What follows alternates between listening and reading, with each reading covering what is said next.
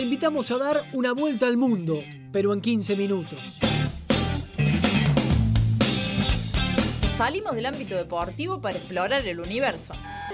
Saca tu boleto. Nos vamos a Planeta al Toque. En el centro que necesitas.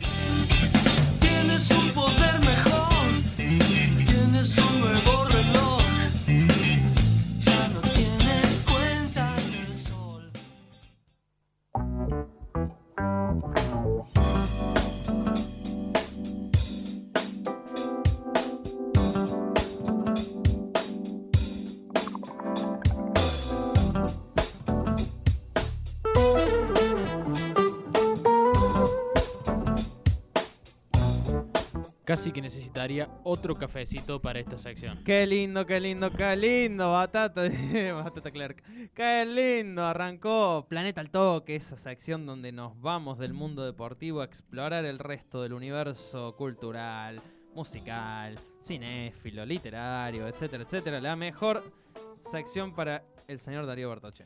Te recordamos antes que nos estás escuchando a través de la 101.9 en el dial. Si no, nos podés escuchar por la página web de la FM Al Toque, altoqueradio.ar. Estamos ahí siempre, ¿eh? siempre estamos al aire a través de la web.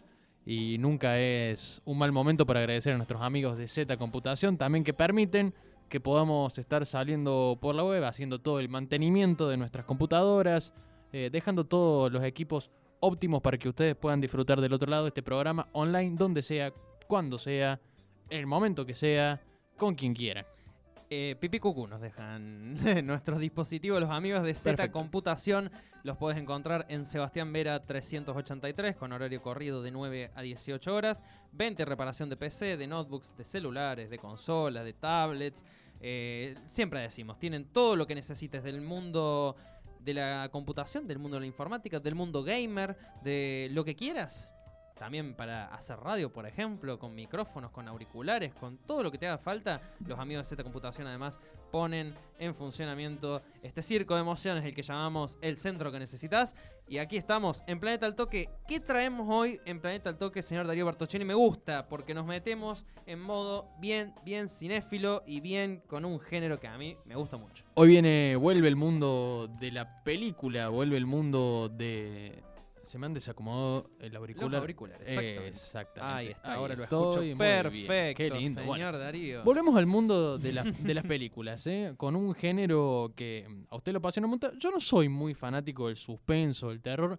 Me gusta mucho, me, me gusta algunas películas muy puntuales, pero Cuando me armo de valor, de una. no, Si no, no, sin, no. sin embargo soy eh, Si no, no. bastante seguidor de quien vamos a estar hablando hoy, que mm, más allá de las películas de renombre que ha hecho, con una que estamos celebrando hoy, que está cumpliendo 61 años, nada más y nada menos, es un tipo que, eh, más allá de lo que dejó como legado fílmico, marcó un antes y un después en la forma de hacer las películas, en la forma de, de filmar, en los colores. Empezó haciendo películas en blanco y negro por la época, avanzado el tiempo. Algunas de esas películas fueron pasadas a color, otras ya se filmaron directamente en color. Arrancó en el cine mudo Exacto. y pasó al cine convencional de Hollywood, que es esa explosión en los años 60. Eh, Trabajó con, con los mejores artistas de, con los de mejores de Hollywood, también. también. con artistas que no eran conocidos para nada actores y él los puso en un lugar de renombre. En fin, estamos hablando de Alfred Hitchcock, quien nos va a estar acompañando en este planeta al toque. Alfred Hitchcock que nació un 13 de agosto del año 1899. Ujú. Fíjese usted. Siglo XIX. Siglo Todavía. XIX y murió en el año 1980. Ah, vivió mucho. Vivió muchísimo. otro, otro caso de alguien que vivió mucho. Muchísimos años. ¿eh? Alfred de Hitchcock, decíamos entonces, nació un 13 de agosto de 1890 en un poblado cerca de Londres. Hablamos de Leytonstone, Ujú. un poblado de Londres que tiene esta escena, uno lo ve, ah, ve imágenes de ese lugar y es una historia de Sherlock Holmes. Exactamente. De Sherlock Holmes, de, de- De Agatha Christie, podríamos decir. podríamos decir es una Sí, novela, sí, una novela es Agatha un escenario de una novela de Agatha Christie o de Jack el Destripador.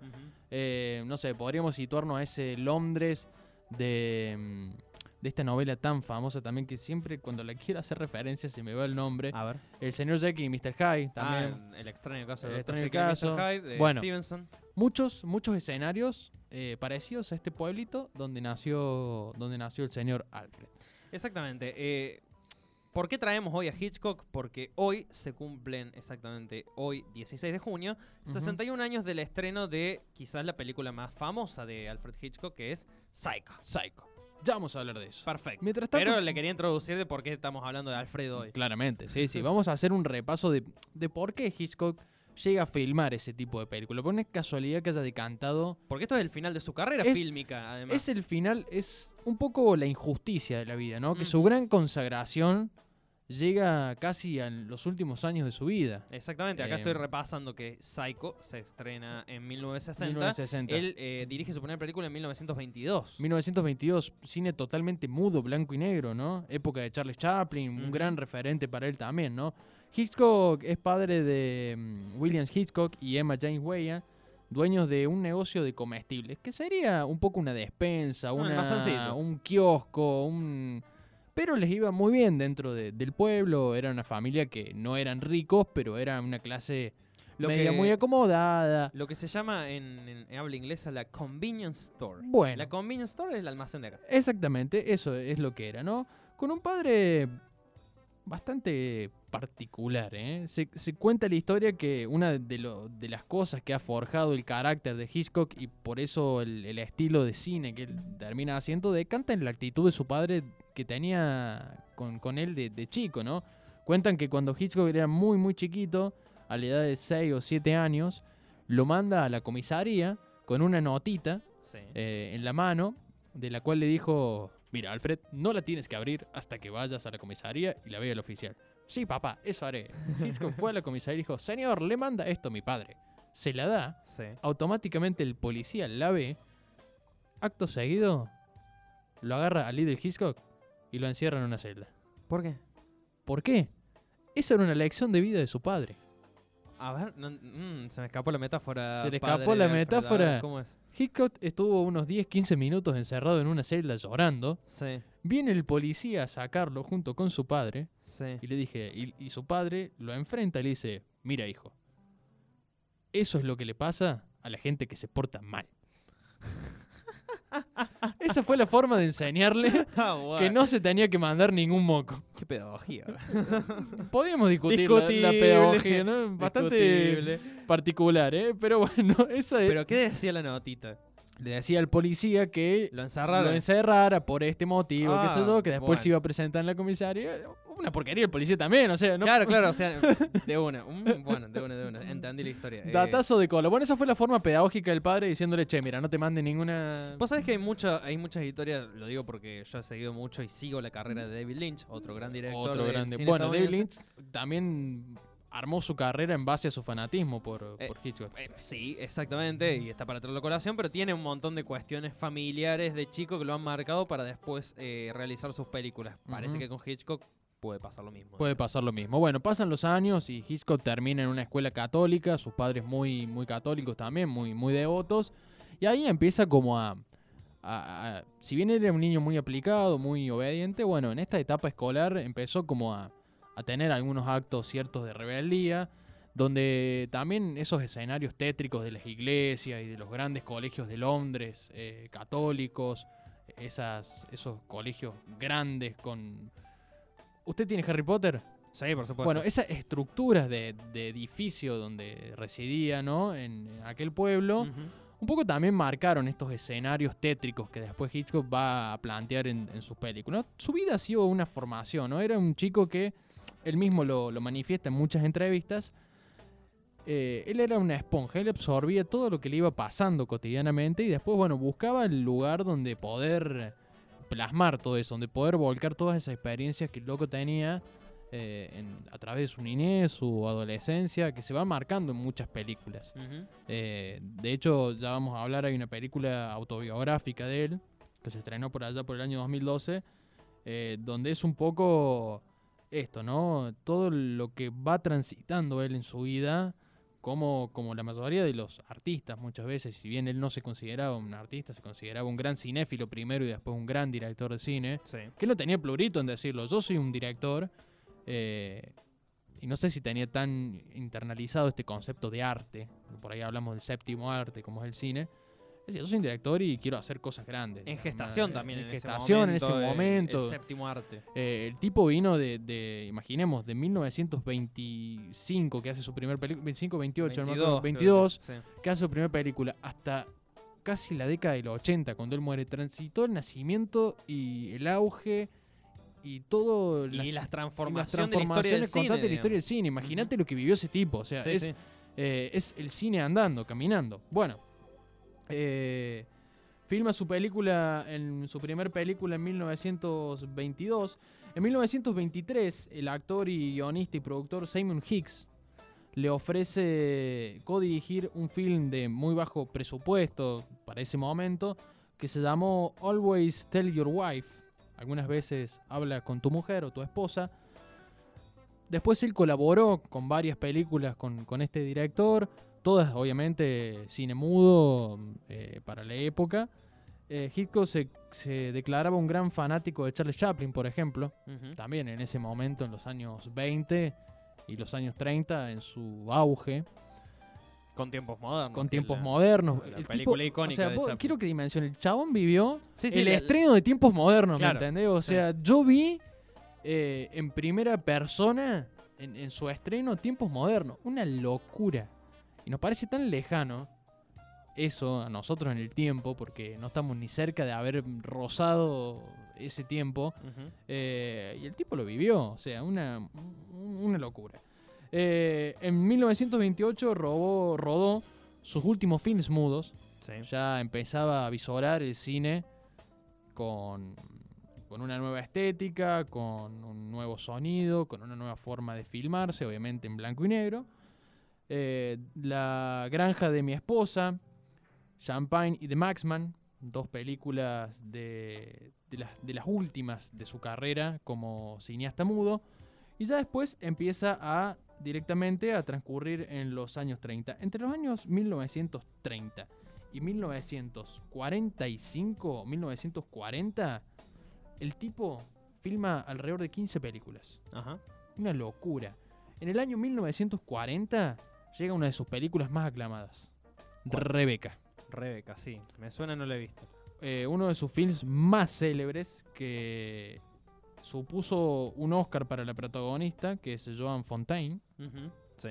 la aclamada Joan Fontaine.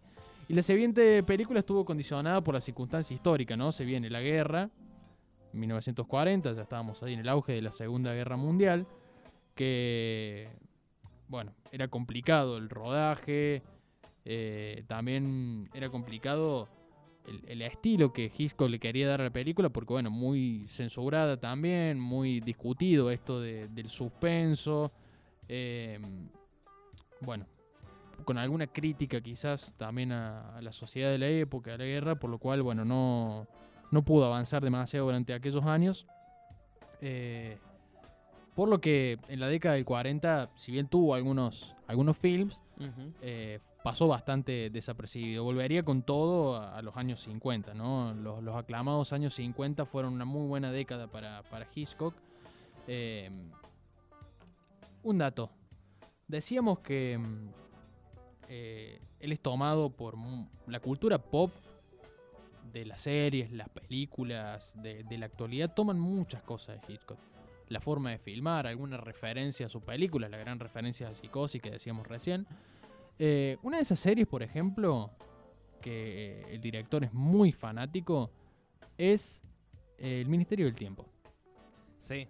En Me el ministe- acuerdo. En el Ministerio del Tiempo, Me acuerdo. El Ministerio del Tiempo es una serie española. una serie española que habla es pre- de... Es precontextualizante Sí. rápidamente. eh, son agentes en el tiempo de un ministerio oficial del gobierno español, como Ministerio de Salud, Ministerio de Trabajo, lo que sea. Hay un ministerio más de- del gobierno. Un ministerio del tiempo que es secreto para toda la comunidad. Entonces, los agentes del tiempo van y solucionan problemas a lo largo de la historia de España, en ese caso, para que la historia siempre siga como, como fue. Bueno, hay una particularidad. En el año 1958 eh, Hitchcock se presenta en un festival muy importante de, de España, En San Sebastián. el San Sebastián, 1958. Y si usted vio el capítulo, primer capítulo de la cuarta temporada, Sí, eh, trata sobre un posible secuestro a Hitchcock. sí. Cuestión que dicen que fue real, Sí. que hubo un intento de secuestro que tenían que, que impedir. Acá en la serie finalmente lo impiden. Eh, pero bueno, hay 1958, después de su gran éxito del año 1954. ¿Cuál es? ¿Vértigo? No, La Ventana Indiscreta. La La, ventana discreta. Ventana Indiscreta en 1954. De ese año pasamos uno, año- uno más, 1955. ¿Quién mató a Harry? ¿no? Fíjese usted la catarata de éxito Sí, de año, tra- año tras año, ¿no? Eh, Se puso en la senda del triunfo Hitchcock. sí, ahí. sí, bueno, y ahí eh, estas películas le empiezan a abrir la puerta al Festival de San Sebastián, uno de esos festivales más importantes del cine para ese momento, año 1958. Ujú. Llegamos a la década del 60. Un dato más antes de pasar esto, eh, para quienes quieran ver, eh, primero recomendar la serie El Ministerio del Tiempo, realmente es muy entretenida. Para quienes quieren ver este capítulo, el director hace muchas referencias a, a Hitchcock dentro del capítulo en sí. Si Sí. bien toda la serie tiene muchas referencias, el capítulo ese toma muchas porque eh, toma escenas, emula em- escenas de películas icónicas de Hitchcock, como. Vértigo, ¿no? Escenas de la escalera donde cae la mujer en el primer capítulo que muere. Eh, escenas de, por ejemplo, eh, a ver, podemos decir de la ventana indiscreta. Eh, incluso hay un emula una escena de, de psicosis. Eh, van, van emulando un montón de escenas. Bueno, muy fanático. Llegamos a la década del 60. El gran éxito del que hablábamos, Psicosis. Casi en la etapa final de su carrera, eh, de, su parte aclamada, de, su er- época dorada, 1960, eh, 60, llega Psicosis, uno de sus éxitos más glamorosos y polémicos también Ujú. Eh, superando a sus obras anteriores. ¿sí? Si fueron exitosas, Psicosis la rompió el triple. Muy criticado, no le dejaban filmar la película, no le aceptaban el guion. Eh, era mucho para la época esta temática de los asesinatos, de, también la forma en la que estaba filmada. La filmó gratis, sin presupuesto. Tuvo que improvisar actores totalmente desconocidos para la época. eh, y así fue uno de sus éxitos más grandes hasta la época, y su éxito más grande en su historia. Tengo datitos de la escena que se volvió icónica. De la escena de. Del cuchillo, del... si lo pudieron interpretar con eso.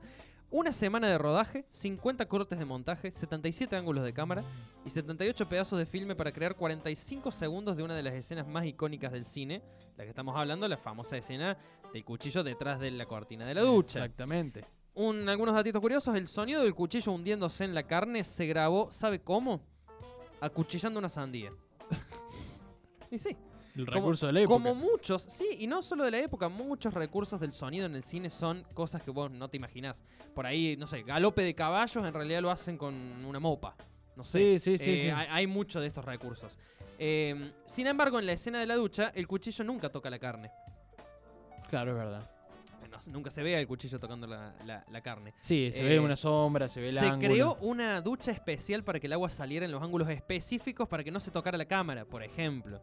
Eh, para asegurar que la escena se realizara de manera correcta, se usó a una doble desnuda para medir adecuadamente los encuadres. Bueno, un obsesivo también Hitchcock para que todo sí. saliera a la perfección. Bueno, por eso el presupuesto de sus, de sus películas también, ¿no? Eh, esto de, de- de que no le aceptaban el, el presupuesto para filmar tiene que ver eh, con esto, ¿no? Bueno, y, y mm, Psicosis, para ir cerrando, que marca un poco de antemano lo que va a ser el cine moderno. Uno ve el cine moderno de la actualidad y ve Psicosis en el año 1960, bueno, y puede ver, ¿no? Estas, estas coincidencias, lo que ve que Hitchcock era un adelantado para su época.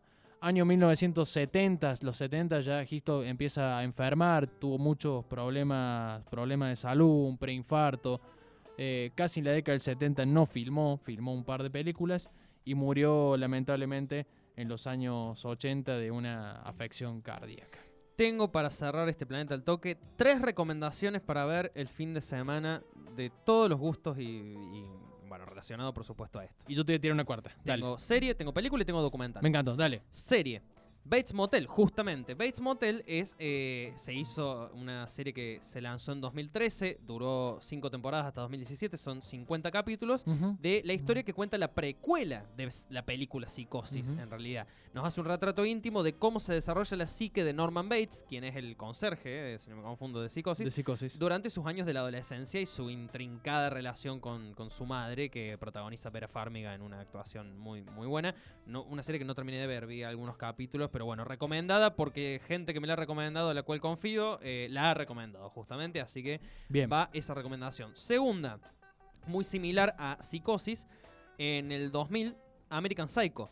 La famosa película que protagoniza Kristen Bale, eh, que es psicópata americano, es toda una sátira de Christian Bale siendo un psicópata, Un básicamente, psicópata. un tipo que parece normal, pero es muy narcisista, eh, muy individualista también, y pinta ser eh, un asesino serial, digamos, básicamente. Eh, El una- perfil, va pintando el perfil de un asesino perfil serial. eh, similar a lo- como lo plantea Hitchcock en, en Psicosis, que es una gran película para ver con Christian Bale, que es un actorazo también, quien ha hecho las películas de Batman de Christian Nolan, por ejemplo.